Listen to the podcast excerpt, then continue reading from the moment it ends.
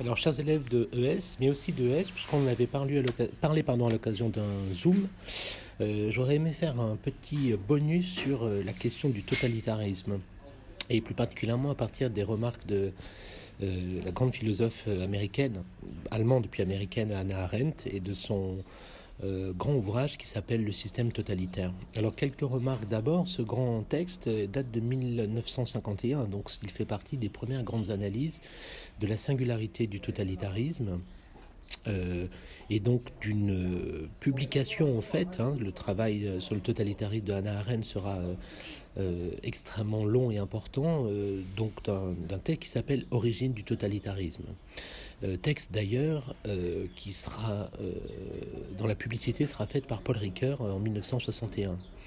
on lui doit aussi un essai très célèbre hein, qui s'appelle Conditions de l'homme moderne, un texte journalistique sur le procès de Eichmann à Jérusalem en 1961. Mais le système totalitaire est le troisième tome des origines du totalitarisme, après un texte qui s'appelle L'antisémitisme et l'autre l'impérialisme. Euh, alors, quel est euh, l'intérêt fondamental de ces thèses? C'est que Hannah Arendt veut montrer le caractère absolument original, euh, unique de ce système, qui pour elle un type de régime inédit qui apparaît avec l'ère moderne et qui vise à organiser la vie des masses totalement, comme l'entend le nom, et qui recouvre particulièrement le nazisme, les formes de fascisme pour l'essentiel, mais aussi à beaucoup d'égards le stalinisme. Donc, euh, idée fondamentale de Arendt, le totalitarisme est un événement.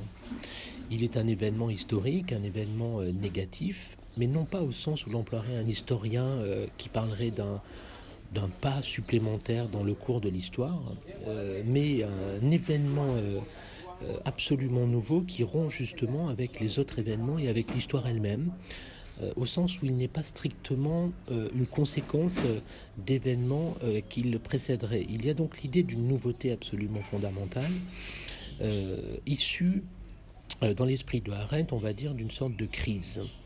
le totalitarisme est d'ailleurs une crise. Une crise du politique et plus fondamentalement, elle ne sera pas la seule à le penser, on pense aussi à Adorno, le totalitarisme c'est la crise globale de la civilisation occidentale, une crise qui commence dans l'effondrement de la Première Guerre mondiale. Hein, je rappelle le très beau livre de Yann Kirchhoff dont j'ai parlé, euh, L'Europe en enfer, euh, qui est une histoire du XXe siècle absolument remarquable. Donc, euh, événement ou crise globale qui est une sorte de rupture dans l'histoire en général, dans l'histoire politique en particulier. Alors, quelle est sa thèse? Sa thèse serait de dire que le totalitarisme est une rupture radicale avec tous les régimes possibles, tous les régimes ayant existé. Euh, y compris des régimes despotiques, tyranniques ou dictatoriaux euh, que l'histoire a pu connaître. Elle veut donc essayer de trouver une essence euh, du totalitarisme qui va justement reposer dans un certain type de société, dit-elle, qu'on appelle la société de masse. C'est un thème extrêmement important et on sait l'importance de la propagande des masses, l'éducation, si l'on peut dire, des masses dans ces régimes-là mais aussi un certain type d'expérience humaine fondamentale, deuxième aspect de sa pensée, euh, qu'elle appelle la désolation. Euh, donc Anna Arendt va montrer les caractères fondamentaux du régime euh, et dire que l'événement totalitaire est purement négatif dans le sens où il ne produit rien finalement, il ne fait que détruire. Il détruit le politique, il détruit le monde et il détruit l'homme. Euh, il est donc pour elle le produit de l'effondrement d'une société, notamment de la société de classe, et aussi du système des partis politiques issus bah, de la pluralité politique européenne euh, à partir du XIXe siècle, et justement nous met en face, dit-elle, d'une masse apolitique d'individus. Il est donc aussi lié à la fois à la masse, bien sûr, à sa psychologie très particulière, mais aussi à l'isolement et l'atomisation des individus qui sont comme privés de toute appartenance. Donc c'est intéressant cette réflexion sur le fait que la masse soit une masse d'individus qui n'appartiennent à, rien d'autre qu'à la masse. Euh, ce n'est donc pas une société de classe euh, de type d'ancien régime ou du 19e siècle. Euh, ça n'est pas un modèle perdu. Euh, finalement, euh, il y a un syndrome totalitaire. le concept est volontairement tiré du, vocabulaire médical.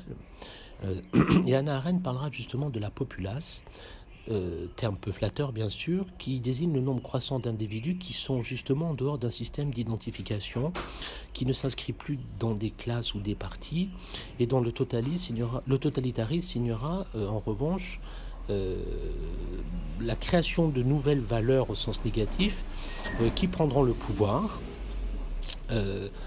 et en fait, l'idée peut-être intéressante pour nous, c'est de constater finalement que euh, les adhérents, euh, par exemple, au nazisme étaient euh, massivement de classe populaire, bien que des classes aristocratiques aussi aient pu, y adhérer. Et justement, cette capacité de produire un mélange en quelque sorte informe qui fait le propre du totalitarisme. donc le fin c'est la fin des impérialismes selon elle, la fin aussi de l'État-nation dans l'ultranationalisme et aussi d'une certaine société bourgeoise qui, euh, en se désagrégeant, vont créer le ciment ultranationaliste du totalitarisme. Donc la puissance du totalitarisme pour elle, négative, consiste à, cristalliser des éléments épars, euh, séparés les uns des autres, euh, dans une forme achevée qui deviendra société de masse. il y a donc l'apparition non pas d'un peuple, qui est un concept révolutionnaire fort, et déjà d'ancien régime d'ailleurs, le bon peuple du roi Louis XIV, mais bien d'une populace qui était dans l'ombre, y compris à l'écart de la société de classe, euh, et que eh bien, le, sadisme, hein, c'est le terme qu'elle emploie de Goebbels, euh, ou les illuminations d'un ministre comme Rosenberg ou d'un fanatique comme Hitler vont être capables de mobiliser. Donc une fois au pouvoir, euh, la masse qui euh, se retrouve ici nazifiée dans son exemple essentiel euh, prend une forme amorphe et en quelque sorte dépolitisée, puisque le parti, tout est dans le parti, dans le nazisme, c'est la disparition de toutes les parties. Si vous voulez, le nazisme, le parti nazi, le NSDAP, n'est plus une partie, une part parmi d'autres partis, mais devient la totalité. Euh, donc effectivement, elle s'est étonnée, y compris dans le, procès de Eichmann, euh, de l'apparente normalité de ces fonctionnaires euh, employés, parfois bons pères de famille, qui se rendent complices et acteurs de ce qui va être un trait fondamental elle du totalitarisme, qui est le meurtre de masse. Alors pourquoi parler à côté de cette société de masse de désolation? Euh, eh bien parce que le monde commun est, perdu, l'espace public est en quelque sorte détruit, le monde des partis euh, disparaît. Euh, c'est une perte d'appartenance au monde au sens presque métaphysique qu'elle appelle désolation. Un sentiment qu'elle tire d'ailleurs des existentialistes allemands, que l'allemand appelle le Stimmung, c'est-à-dire une, sorte de, disposition qui n'est pas en quelque sorte euh, un vécu affectif intérieur, euh, mais une coloration qu'on donne aux choses extérieures. Euh, le Stimmung, par exemple, de la haine de l'autre, de l'étranger, particulièrement du juif, etc. C'est une façon de colorer le monde avec une seule idée ou un seul affect qu'elle appellera la désolation. C'est donc bien sûr une défaite fondamentale de la pensée, du raisonnement et de l'idée. C'est vrai que chaque régime politique trouve son fondement dans une façon d'agir, euh, chose qu'on verra dans le cours sur la politique et que Arendt emprunte, je dirais, à Montesquieu. Euh, c'est l'honneur euh, dans la monarchie, c'est la vertu dans la République, c'est la crainte dans la tyrannie. Et là, dans le totalitarisme, la désolation euh, n'est pas vraiment un principe d'action. Elle est une perte d'appartenance au monde des hommes, un déracinement radical euh, qui renvoie à l'individu réel, celui qui est aussi connecté à son monde, euh, à devenir une simple chose inutile, sinon la masse. donc le terme de déracinement est très important la société de classe euh, fait s'est effondrée. Euh, les hommes n'ont plus un monde commun, même si ce monde était l'occasion de conflits. Euh, il n'y a plus de coexistence de d'une pluralité de regards ou de perspectives sur le monde. la désolation, elle exprime fondamentalement des hommes isolés et désolés, du fait de la destruction et de leur intériorité privée, mais aussi de la sphère publique de la vie. où finalement il est impossible de coexister comme individu. Les hommes se sont perdus eux-mêmes, perdent aussi autrui d'une certaine façon dans sa différente. la désolation, c'est le fait que le sujet est privé du possible en quelque sorte. il n'y a plus de solitude euh, d'une part, ni de dialogue avec l'autre. Euh, puisque la solitude doit supposer une forme d'intériorité et le dialogue, bien sûr, une reconnaissance euh, de l'autre. On, pense à, Michel Tournier vendredi et les lames du Pacifique. Robinson court le risque d'une déréalisation du moi et du monde s'il est privé d'autrui. On peut même imaginer, je l'ai dit, qu'il ait inventé le personnage de vendredi. Et les stoïciens, notamment Épictète déjà, euh, arriver à distinguer euh, la solitude d'une part, euh, où je suis dans ma solitude choisie dans un certain rapport à l'autre, hein, songer à l'ermite mystique qui prie pour le monde tout en étant retranché de lui, et qu'on opposera bien sûr à l'isolement ou la désolation, où je suis abandonné, abandonné de moi-même, et aussi abandonné des autres et bien sûr, l'affect n'est pas du tout euh, le même, parce que la désolation produit forcément euh, l'hostilité. puisque tout devient menace finalement. Ne sentant pas d'intérieur, d'intériorité, tout peut m'envahir d'une certaine façon. Et bien sûr, ce sentiment de désolation produit la violence, hein, avec une analyse justement de la torture dont parlera Arendt. alors pour le philosophe Épictète, cette solitude réelle choisi s'opposer à euh, un isolement euh, subi d'une certaine façon, euh, mais c'était une épreuve rare.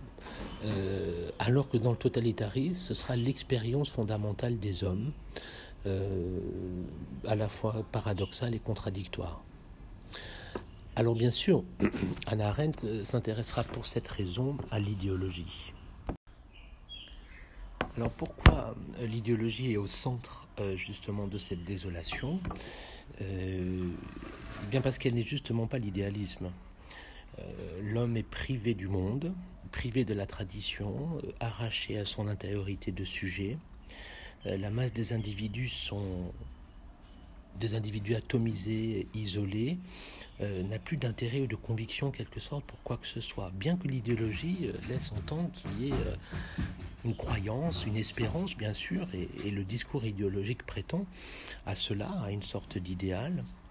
Mais finalement, cet homme euh, est désœuvré de lui-même, et justement, euh, l'idéologie totalitaire est là pour compenser un vide sans pour autant le remplir.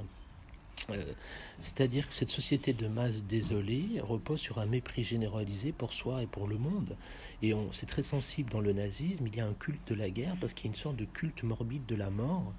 Si l'on veut bien songer que bon nombre de ces individus, notamment allemands, euh, ont fait une expérience traumatisante euh, insensibilisante, anesthésiante.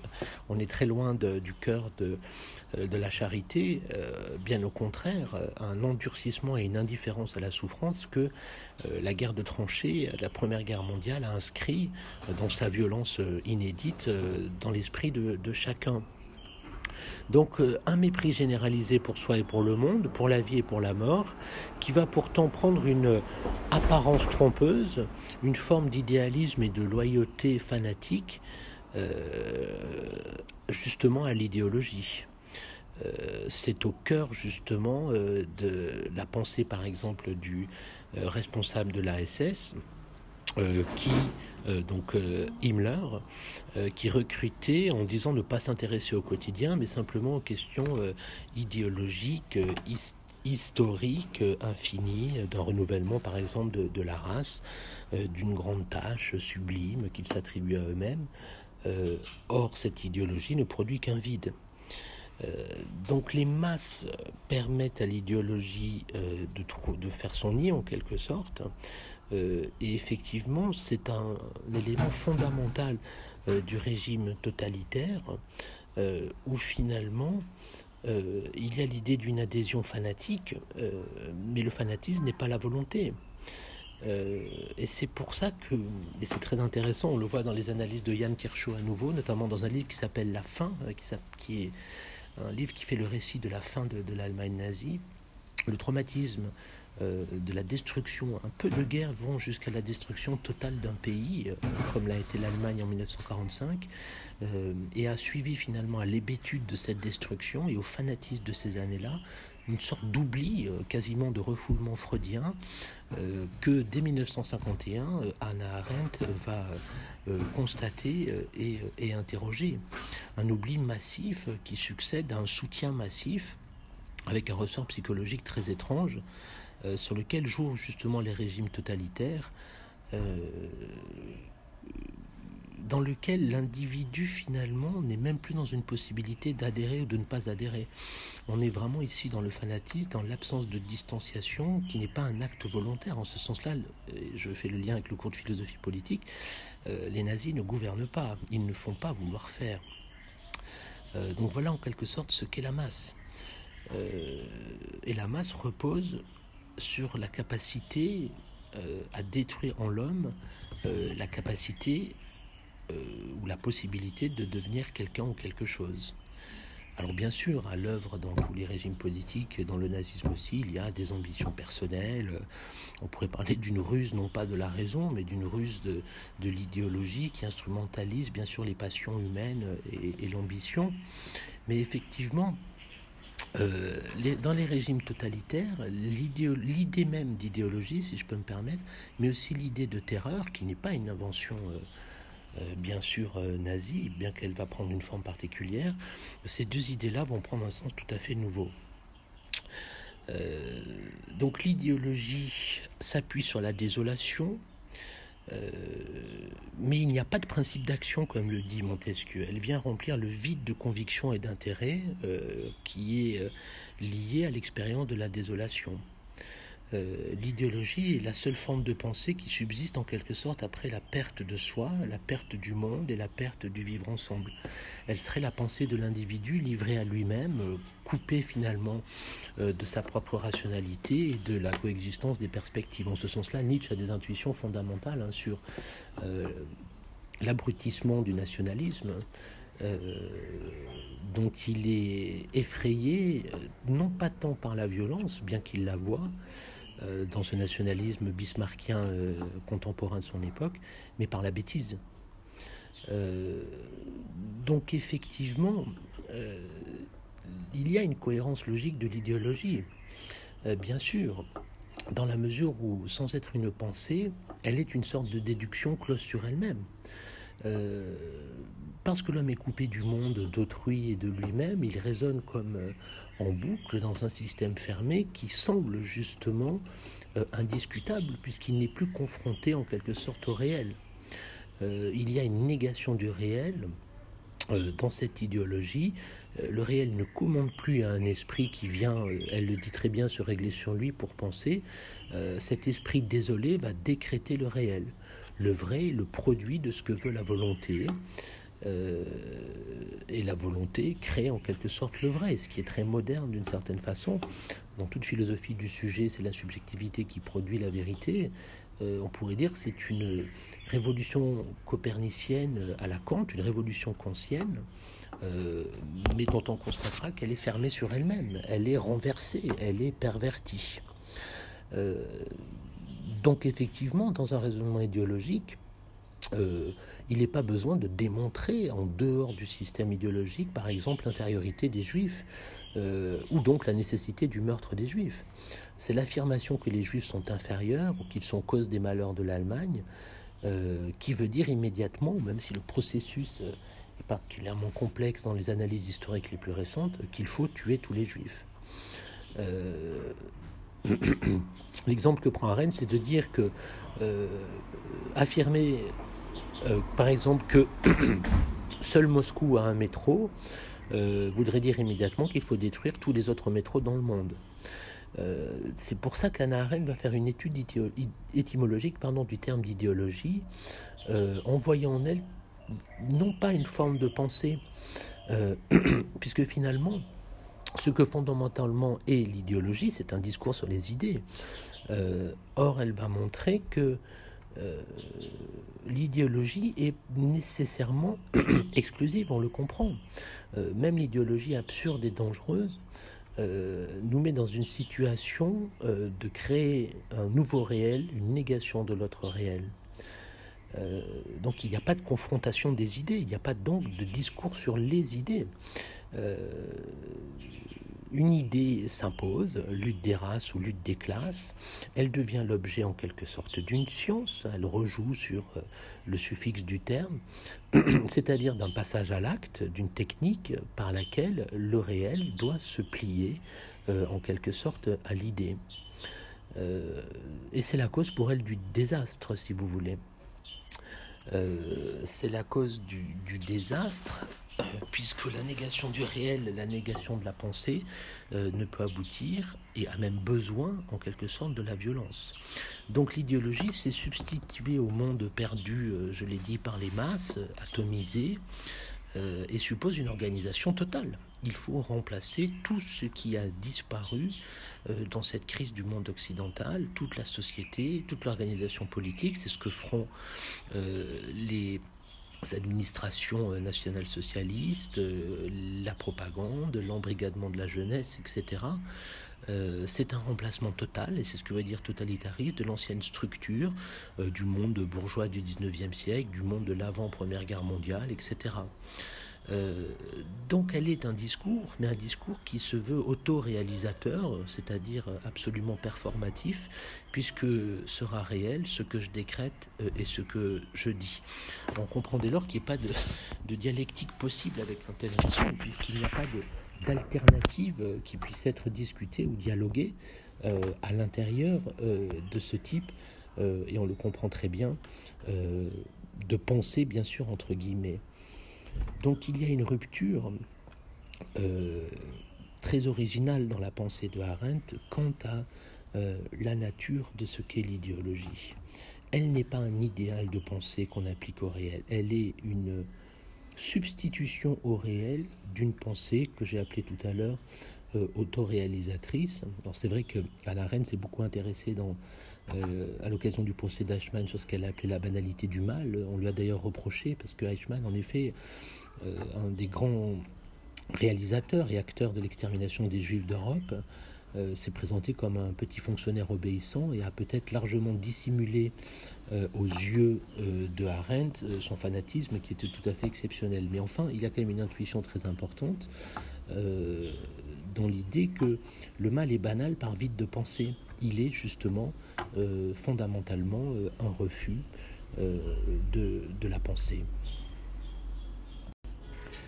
Alors, c'est vrai que l'idéologie est déjà une, sorte de répression ou de, coercition euh, qui veut s'imposer à la réalité, dans laquelle finalement les hommes ne sont plus des acteurs, ils doivent être soit des exécuteurs, elle le dit très bien, soit des victimes. Euh, l'idéologie remplace justement le principe d'action euh, pour des individus qui sont désolés, rappelez-vous, privés de tout intérêt ou de conviction. Donc elle est euh, la puissance euh, d'un mouvement qui emporte euh, tout le monde sur son passage au nom de lois supérieures qui seront pensées comme des lois de l'histoire, pensées aux philosophies politiques de Marx ou de la nature, comme on le voit dans le racialisme darwinien des nazis. Et en ce sens, elle produit une loi qui détruit toute l'égalité. Parce que l'égalité en un mot, parce que la loi euh, existe encore dans une sorte de corps politique, elle est ce qui ne peut être désobéi, on le comprend bien, mais dans le régime totalitaire va disparaître justement euh, l'idée de responsabilité, donc l'idée de, euh, culpabilité subjective, et donc même l'idée d'un châtiment proportionné à la faute. On est comme au-delà de la loi. Et ce qui est bien sûr au centre de fait de cette conception euh, et le mot est encore trop fort, euh, totalitaire, c'est le principe même de la terreur. Alors peut-être que la terreur politique est vieille comme le monde, elle prend des formes historiques connues, vous le savez, comme dans le, jacobinisme des années 92-93 euh, lors de la Révolution française. elle fait partie de la pensée politique de Lénine, très explicitement dans plusieurs de ses textes. Lénine est un, est un théoricien elle est toujours justifiée par la nécessité de réaliser et elle vit dans une paranoïa de la multiplication des ennemis. Les ennemis intérieurs de la France, obsédés, Robespierre et Lénine avaient toujours peur du souvenir de la guerre civile contre les Russes blancs. Donc la terreur est justifiée politiquement pour changer le réel. Mais dans le nazisme, elle est l'essence même du mouvement. Euh, le régime totalitaire est un corps politique qui n'utilise pas la terreur comme un moyen euh, d'intimidation. La terreur est la fin, dit-elle. Elle est essentiellement euh, elle est l'essence même de l'idéologie totalitaire. Euh, donc elle distingue d'ailleurs très bien la peur et la terreur. Euh, il n'y a pas de place pour du soutien, de l'adhésion ou de la sympathie. C'est étonnant parce que le régime nazi a beaucoup euh, d'adhérents, mais ça n'est pas une adhésion pour le régime au sens classique d'une adhésion libre et volontaire, mais il n'y a pas non plus de place pour l'expérience de la peur au sens où la peur chez nous est un principe réflexe. qui permet en quelque sorte de s'adapter à des circonstances et d'éviter le danger. Euh, non, elle est une suppression euh, pure et simple de toute liberté, donc de toute peur, c'est-à-dire de capacité de réagir. Euh, la terreur, elle est ce qui anime la conduite des hommes lorsqu'il n'y a plus la possibilité même d'agir ou la possibilité d'une liberté. Elle est justement l'idéologie mise en acte. Elle est réalisée, et chose très intéressante, elle est en quelque sorte réellement pas le moyen, mais la fin de la politique de Hitler comme de Staline. Euh, les idéologies euh, euh, de race ou de classe deviennent totalitaires parce que Hitler et Staline vont penser l'idéologie comme un processus réel, comme un monde. comme quelque chose qu'il faut faire exister en acte. On n'est donc pas, bien sûr, dans l'idéal. Donc, toute la description de Arendt, qui pense idéologie et, terreur, euh, va ensuite être prise par une analyse très rigoureuse dans toute son œuvre des différentes institutions et procédés par lesquels cette terreur comme fin du totalitarisme s'exerce. Euh, et là, on voit toute la dimension de la philosophe politique qui fait une analyse euh, de, la réforme de la loi euh, par les nazis, de l'évolution du langage par les nazis, euh, des institutions inventées par les nazis, essentiellement le parti, plus la police politique, etc. Donc la terreur s'impose justement parce que il se trouve que même si la réalité n'est plus regardée, puisque la nouvelle réalité est celle que décrète le totalitarisme, elle donne euh, euh, au totalitaire le sentiment qu'il a quelque chose qui résiste et qui en fait s'appelle le réel, et que les totalitaires vont appeler ennemi et qu'ils vont gérer par la terreur. donc l'esprit totalitaire veut renverser bah, toute la tradition classique du sujet, et on le voit très bien dans les discours par exemple de Goebbels et de quelques autres sur la haine de la culture, sur le refus d'accorder la priorité à l'entendement. Euh, la volonté doit être plus grande que l'entendement, elle est autre chose que, l'entendement. Le nouveau maître du réel, c'est la volonté. Ça, c'est une thèse très ancrée dans la psyché malade de, Hitler. Donc la réalité est truquée, elle est oubliée, elle est remplacée par l'idéologie, euh, puisque tout euh, procède justement d'une volonté idéologique euh, qui doit éliminer absolument le réel. Alors il faudrait rentrer dans le détail de l'idéologie euh, de Hitler, de, ses convictions euh, historiques, qui prennent la forme non pas de raisonnement, mais plutôt de proclamations hystériques qui, ne le, qui ne le quittent jamais. donc le réel résiste, c'est vrai, et comment sortir de cette résistance, eh bien, l'idéologie doit euh, augmenter euh, la puissance de sa violence, euh, donc de sa, terreur. donc toutes les conspirations imaginées, toute l'invention d'un ennemi objectif va être au centre de la pensée totalitaire, que ce soit les koulaks, les riches paysans russes, les, communistes pour les nazis ou bien sûr euh, les, juifs, euh, le totalitarisme invente euh, la détermination d'un ennemi objectif sans laquelle elle ne peut pas vivre finalement. Une espèce d'auto-justification d'elle-même à la limite de la fiction d'un ennemi qui justifie sa propre violence. donc l'ennemi objectif suppose qu'on élimine tout opposant, non pas pour ce qu'ils font, mais pour ce qu'ils sont. Hein. c'est ça l'objectivité et la nouveauté fondamentale. Ça n'est pas un ennemi rendu coupable ou un opposant actif qui est éliminé, mais quelqu'un qui est éliminé non pour ce qu'il fait, mais bien pour ce qu'il est. C'est là la logique d'extermination euh, qui est caractéristique, selon elle aussi, du totalitarisme. Euh, donc il doit se protéger, ce monde fictif du totalitarisme, contre le monde commun, euh, puisqu'il décide de décréter un nouveau réel euh, et pour cela, il a besoin eh bien, de l'infaillibilité euh, du chef, euh, de la volonté du chef, hein, qui est tout à fait passionnante au niveau historiographique, quand on voit le degré d'obéissance que la parole de Hitler pouvait avoir, même auprès d'élites, par exemple, militaires. Donc effectivement, il y a une sortie du monde normal euh, qui repose sur la croyance, sur la volonté, sur le refus de la raison en quelque sorte et de la culture, une hyper-projection dans l'avenir, dans la victoire, sur le ressentiment et le désir de vengeance aussi très clairement lié euh, à la défaite de la Première Guerre mondiale. Euh, et effectivement, ce monde fictif va étendre son pouvoir par l'objectivation de l'ennemi, qui en fait s'appelle le réel. Euh, et cette idée-là va créer le mouvement totalitaire euh, parce que ce à quoi il faut obéir n'est pas tant aux ordres du chef formé, mais à sa volonté, euh, à son idéal. et le pouvoir est absolu, dit-elle justement, c'est-à-dire partout au sens de totalitaire, puisque on n'est plus même dans l'exécution de l'ordre, on est dans la réalisation du fantasme du chef. Donc la volonté du chef est au centre, et ça c'est une intuition très forte de Hannah Arendt, puisqu'elle est très clairement confirmée par euh, euh, les travaux historiques euh, les plus récents. Donc le totalitarisme est bien une substitution à un vide, qui consiste à combler un vide par un vide, on l'a compris, euh, où finalement aucune action individuelle n'est possible, il n'y a que de la réaction, hein, ce qu'on appelle les faisceaux. Je suis un faisceau de réaction, ce que veut dire euh, proprement le, fascisme.